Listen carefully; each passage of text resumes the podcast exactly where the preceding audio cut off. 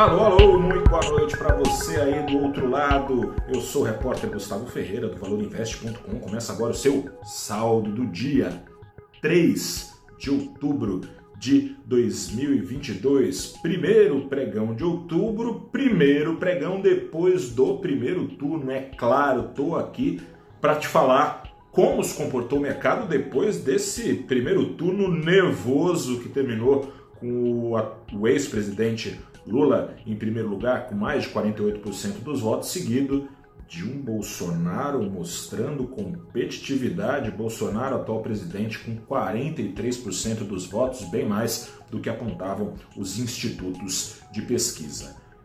Olha, o mercado, analistas iam falando que a eleição já estava em boa parte incorporada aos preços, coisa e tal, não ia mexer muito.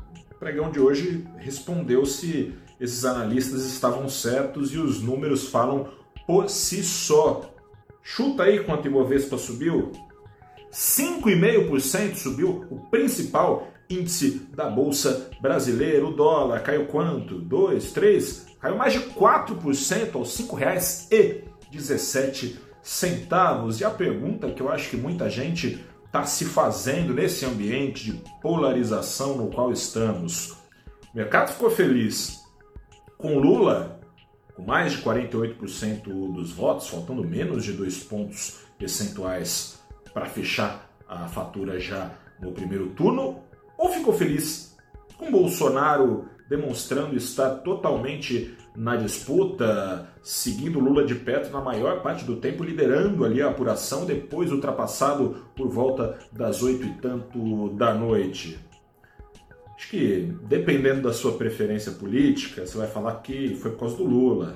Dependendo da sua preferência política, você vai falar que é por causa do Bolsonaro. Mas se você fizer essa pergunta para qualquer analista sério, racional do mercado, ele vai te falar que é mais ou menos pelas duas coisas. Pois é, não é questão de muro, é questão de racionalidade para esses analistas e faz todo sentido, o mercado entrou agora numa situação de ganha-ganha, um jogo de ganha-ganha, ou seja, vença Lula, vença Bolsonaro, não haveriam grandes perdedores do ponto de vista do mercado. Te explico o porquê. Bolsonaro, com todos os ruídos, problemas e coisa e tal, na seara política, teria tiracolo Paulo Guedes mercado gosta de Paulo Guedes, apesar dos furos no teto de gasto, né, alguns percalços, calote nos precatórios, coisa e tal.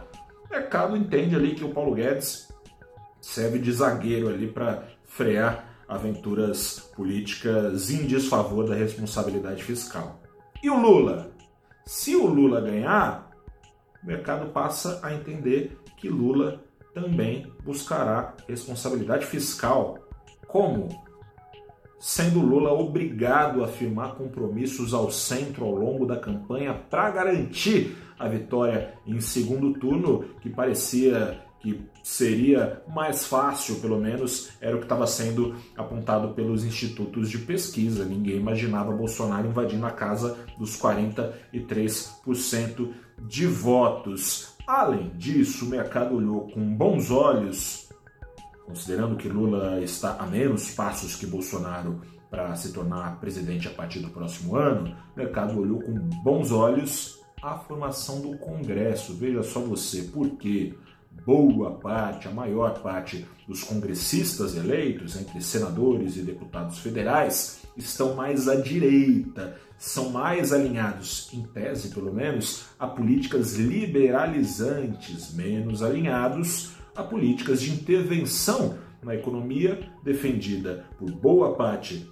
dos atores próximos ao Lula e que causa certa ojeriza no mercado, ou seja, Lula, para ter governabilidade, teria que firmar compromissos, caso eleito no ano que vem, com esses congressistas, com esses deputados, senadores boa parte deles do Centrão. Centrão que agora é bolsonarista, já foi lulista, e para ser e deixar de ser, é só questão de ter um presidente novo, pelo menos é o histórico do Brasil. Lula teria que, aos moldes de quando foi presidente, firmar esses compromissos, firmar essa coalizão ao centro para governar, e isso implicaria maior responsabilidade fiscal.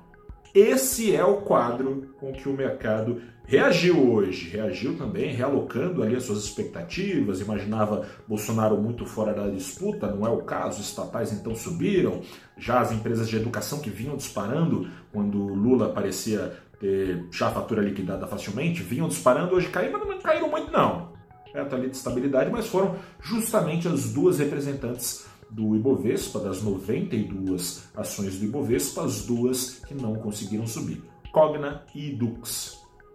O resto, o resto já é história. E que aqui a quatro, daqui a quatro semanas que vença o melhor para o Brasil, é claro. Um grande abraço. Quer saber mais? Acessa o canal do Valor Invest no YouTube ou no Instagram para acompanhar o papo que eu levei com o Flávio Conde, analista da Levante, e também com o André Luzbel, ele é líder de renda variável da SVM. Batemos um papo, é claro, sobre esse desfecho de primeiro turno e o que esperar daqui em frente com a Bolsa nas quatro semanas e, claro, terminado o período eleitoral. Um grande abraço, boa semana, até a próxima, tchau.